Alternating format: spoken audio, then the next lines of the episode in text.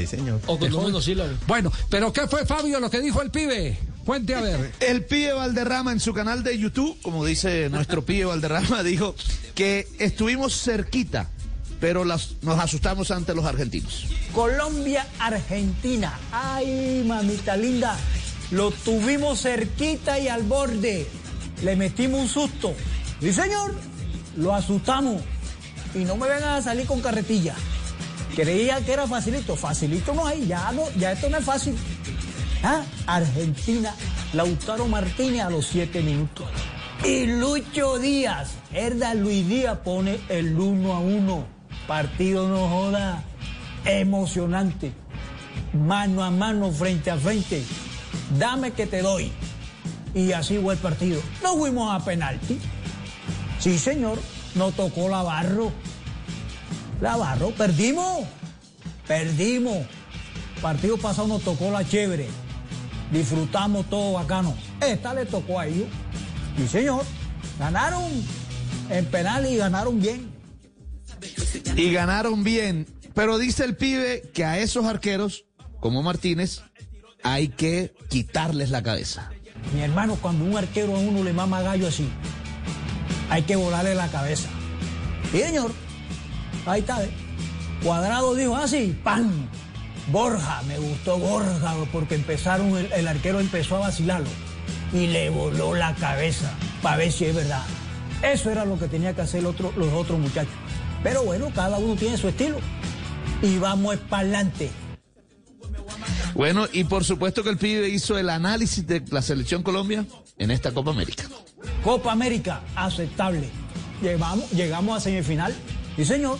Y ahí el técnico, el profe, va viendo los jugadores que pueden estar con esa camiseta amarilla. Sí señor, porque es que la camiseta amarilla es distinta. Esa camiseta pesa. La camiseta de la selección Colombia pesa.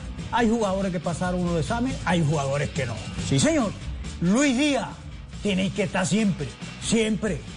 Voy a dar seguida el mejor jugador de de la Copa América de Colombia, Luis Díaz, enseguida. En términos generales, colectivamente, individualmente, ahí está.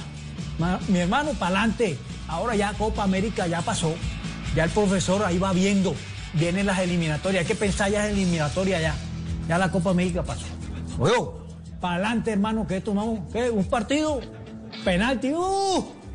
Y nosotros que hemos pasado por eso, esos penaltis para nosotros, para Colombia, si tenemos nosotros historia con esos penaltis. Como dije yo, o como digo yo, el que gana es el que goza. Hoy estamos jodidos, pero estamos contentos y estamos vivos y ya estamos pensando en las eliminatorias, profe. Usted sabe ya, mi hermano, camiseta amarilla pesa. Oye, entonces hay jugadores que pues, eh, tienen que estar en la selección Colombia. Ahí está el pelado Díaz ese, hermano. Luis Díaz no le pesa esa camiseta. Fue el mejor de la selección Colombia. Entonces, mi hermano, vamos para adelante. Y si nos unimos mejor, que ahora vienen las eliminatorias y este equipo tiene jugadores de categoría y jugadores de buen pie. Y por supuesto que felicitó a Juan Guillermo Cuadrado. Llegó a 100 partidos con la camiseta de la selección Colombia. No se me puede olvidar las felicitaciones a Juan Guillermo Cuadrado, mi hermano. 100 partidos con la selección colombiana. Lo felicito. ¡Uf! mi hermano, y así como está, va a llegar a 200, porque está nuevecito con la máquina buena todavía.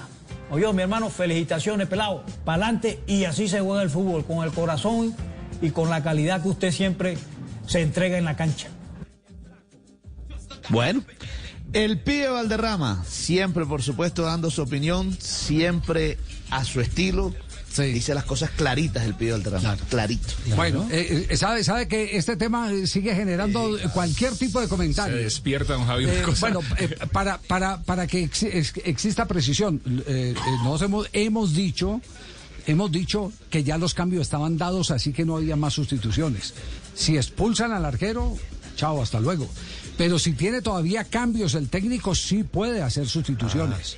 si Ah, tiene cambios, si tiene cambios. Por eso Claro. decíamos que ya estaban Puede los sacar un jugador de campo y poner un arquero. Claro, claro. Sí tiene cambios, pero ya los cambios para el caso Argentina-Colombia ya estaban, ya estaban agotados. Por aquí me escribe otro y me dice, yo me sacrifico. Yo voy y empiezo, empiezo, empujo al arquero. Y si el arquero bien insultado es la reacción a una agresión verbal y si el árbitro es justo, pues los echa a los dos. En el caso del partido Colombia-Argentina, Argentina se hubiera quedado sin arquero, así me vaya yo. Entonces aquí ya se empiezan a montar todas, todas las, las hipótesis todo lo que yo haría. Con el diario del lunes, ah, claro. Las estrategias. Estamos hablando con el diario del lunes. En el momento era difícil. Sí, claro, claro. me da fuera me para yo anotar aquí en la librería. Pero con el diario del lunes se, se entretienen también los oyentes, eh, Juanjo. Entonces... ¿Y algún jugador debe No, no, no, pero le, le, le, digo al oyente, digo, porque si no es muy fácil caerle a los jugadores, pero la realidad es que en ese momento nos sorprendió a todos lo que hizo el arquero argentino, porque no es una, no es una práctica habitual. Sorprendió el mismo papá que dijo que desconocía completamente a su hijo. Sí, entonces, entonces eh, eh, eh, hechos como este, lo que dice Nelson es cierto, lo que tiene que servir es para aprender. Para aprender. Es para aprender y uno tiene que sacar de, todo esto enseñanzas. y no sé hasta qué punto ya los directores técnicos vayan a, incluir dentro de sus charlas lo que puede pasar en una definición desde el punto blanco del penal.